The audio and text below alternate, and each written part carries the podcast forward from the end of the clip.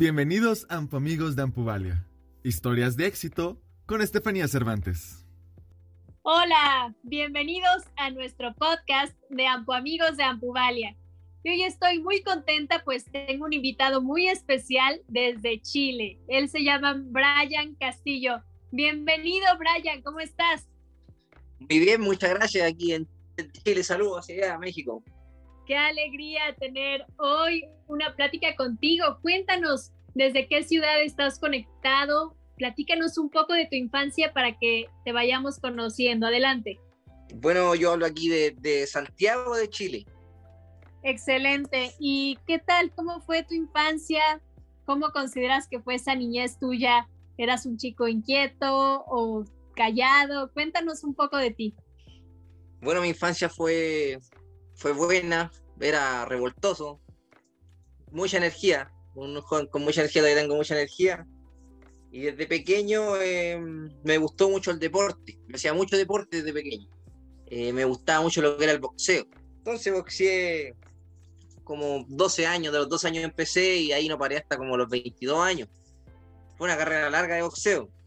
Entonces, varias peleas, eh, súper entretenido y dentro del boxeo uno realiza varios deportes, hice atletismo, hice ciclismo, y luego de eso, eh, bueno, yo me dediqué a una carrera militar, porque soy militar todavía, y ahí también realicé deporte dentro del ejército. Eh, corría maratones, fondos, harto atletismo dentro del ejército, aparte del entrenamiento militar que uno tenía. Qué interesante, Brian. Muchísimo deporte y más, pues siendo una persona que se dedica, que tiene una carrera militar, también les demanda mucha actividad física, ¿cierto? Sí, tanto física como psicológica, es una presión constante, así que sirve mucho. Excelente, Brian. Cuéntanos cómo llegó la amputación a tu vida, hace cuánto fue. Sé que hace fue muy poco, pero nos gustaría escucharlo de ti. ¿Cómo pasó eso? Bueno, eh, la amputación fue aquí en Chile, está estamos con el tema de la pandemia y controlando en la noche el que te queda la persona que anda fuera de, del horario que corresponde. Eh, una, un civil me atropelló por la parte de atrás, yo no me di cuenta y me atrapó junto con el vehículo que andamos nosotros. Entonces ahí mis piernas de inmediato se cortaron una amputación inmediata de mis dos extremidades. Desde la, la mitad de fémur hacia abajo se fue. Entonces, bueno, ahí mis camaradas reaccionaron bien, me trasladaron en el vehículo militar hasta una ambulancia y de ahí al hospital, hasta que me dejaron dormido porque yo no perdí el conocimiento en el accidente, entonces igual sirvió eso para saber lo que estaba pasando. Y bueno, yo desperté tres, días después como inducido y bueno, yo no tenía mis extremidades que ahí me dijeron los doctores y bueno, yo sabía que no estaba. Y la primera persona que vi ahí fue a mi señora que me estaba apoyando en todo momento. Wow, gracias por compartirnos. Seguramente fue una etapa muy difícil para ti, para tu señora. Cuéntanos cómo viviste ese proceso de despertar y, y saber ahora que no tenías tus piernas ¿Cómo viviste esos momentos? Cuéntanos. Eh, bueno, fue un momento de, igual, yo sabía lo que había pasado. Eh, igual dio un poco de, tristeza, pero fue muy poco. Luego ahí me puse a reír luego porque estaba vivo, así. Eso es lo importante, que podía estar vivo que con todas mis otras partes buenas, mi cadera, mi columna, pudo haber sido mucho peor. Así que ahí yo de inmediato pensé en recuperarme luego procurarme luego y salir del hospital y volver a tener una vida lo más normal posible como la que tenía.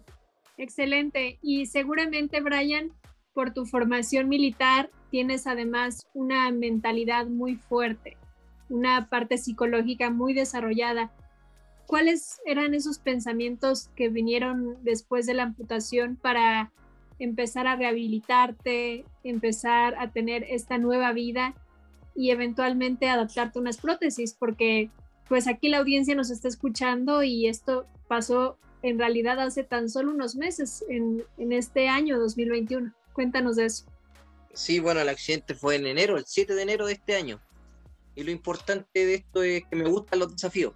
Entonces yo en vez de, de ponerme a, a culpar o a, a, ver la dificultad de las cosas, yo las tomo como un desafío. Ver, ¿podré yo, no sé, llegar hasta andar dos kilómetros en silla de ruedas, podré yo eh, poder ayudar en la casa a realizar algo, podré yo jugar con mi hija de nuevo eh, a la pelota o saltar en una cama elástica o nadar o, o, varias cosas que uno de repente dice, chuta, no puedo hacerlo porque no tengo piernas, es mentira, uno puede con los brazos, eh, con las manos, uno, uno, puede hacer las cosas, solo tiene que buscarle el modo de, de cómo adaptarse a. Y eso es lo importante, la adaptación como amputado y tener una buena condición física, que es muy importante, sobre todo para la gente que tiene una extremidad, que le faltan extremidades. Tener una condición física buena es muy importante. Y con mi señora ha sido un apoyo muy grande, ella me ha apoyado en todo momento, y sobre todo de repente no todos los días son buenos, pero ella sabe cómo subirme el ánimo cuando uno de repente anda con el ánimo bajo. Así que eso todavía me estoy adaptando. Eh, las prótesis estamos trabajando en ellas eh, mañana, incluso una buena noticia, voy a ir a probarme mi, el molde que me sacaron y me lo van a probar. Así que yo creo que en una semanita más ya voy a poder estar caminando, haciendo el intento de caminar. Excelente, Brian. Vemos también en tu Instagram que eres nadador. Cuéntanos cómo te has reintegrado a esta vida, el deporte. ¿Por qué elegiste la natación? Bueno, eh, ahora me incorporaron al nado, llevo ya dos meses nadando uno particular y el otro me entré al, por el Ministerio del Deporte aquí en Chile, me, me incluyeron para poder practicar en el alto rendimiento. Y el nado yo lo elegí porque es difícil. Y como a mí me gustan los desafíos, eh, la natación es complicada, hay que, hay que, concentrarse en la respiración, hay que concentrarse en, en, en la brazada, en, en, cómo la técnica que uno realiza, hay diferentes tipos de nado. Entonces, el deporte es súper bueno para ayudar el tema psicológico uno se distrae harto nadando y se concentra en lo que tiene que hacer solamente. Uno puede realizar muchos deportes, uno puede levantar pesas, puede jugar tenis, puede eh, eh, ser eh, atletismo, tirando la jabalina, la bala, pero la natación yo encuentro que es lo que me gusta porque es difícil, tiene dificultad en los ejercicios, dificultad en la técnica y aparte uno puede competir en muchos tipos de nado. Entonces, por eso me gusta la natación. Excelente, Brian. Me encanta cómo nos cuentas con tan buena actitud esta experiencia de vida que tienes. Cuéntanos acerca de tu relación con tu hija, cómo ella ha tomado esta experiencia de ver a su papá saliendo adelante, caminando con sus prótesis, haciendo deporte. Cuéntanos de esa parte de tu vida como papá, que creo que también es algo que a la gente le puede ser de gran inspiración y ejemplo. Adelante. Bueno, eh, mi hija la primera vez que me vio en la silla de ruedas trató de bajarme para que fuéramos a jugar a, correr. y eso fue, fue chocante para mí. Yo creo que eso fue lo que más dolió, porque uno no podía. Pero ¿qué hice yo? Eh, bajé con mi silla de ruedas y le eché carrera en silla de ruedas. Eh, así que como uno ve las cosas es lo importante, no quedarse sentado, porque uno es fácil quedarse sentado en una silla de ruedas y decir, yo ya no puedo ser papá porque no puedo jugar con mi hija pero es sencillo, uno la usa y puede correr con la silla de ruedas y su hija al lado, o puede bajarse de ella y jugar a la pelota, puede saltar en una cama elástica, puede interactuar con ella eh, de lo más, tratar de ser lo más normal posible, para que ella igual sienta que uno está ahí apoyándola. Y lo otro es que le hace bien a los niños que lo vean de esa forma, porque hay varias gente que les faltan extremidades, hay unos que nacen sin ella, otros que las pierden, y no es ajeno ver a alguien así y los niños no van a estar pegados mirando a la gente, no, solo va a ser otra persona común y corriente para ellos. Nosotros tuvimos la suerte de ir a una junta de amputados aquí en Chile, a nivel nacional, y mi hija jugaba de lo más normal con los niños, no le importaba que le faltara una manito o el brazo, ella eran niños normales que jugaban, así que eso le hace súper bien crearlo en una sociedad que sea eh, no discriminadora, sino que, que, acepta a la gente como es, al final lo que importa son las personas como son, no por el cuerpo que uno tenga.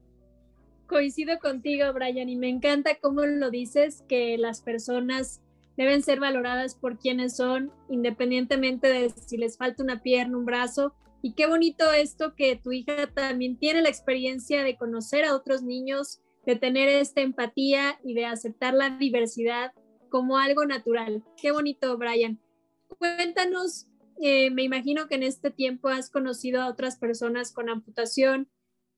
¿Qué, ¿Qué, consejo le puedes dar hoy a una persona desde toda la experiencia que tú tienes y esa valentía y esa fuerza para que siga adelante, para que este, esta situación que puede sucederle a cualquiera les permita darse cuenta de que la vida sigue. ¿Qué consejo le das a ellos que hoy te están escuchando?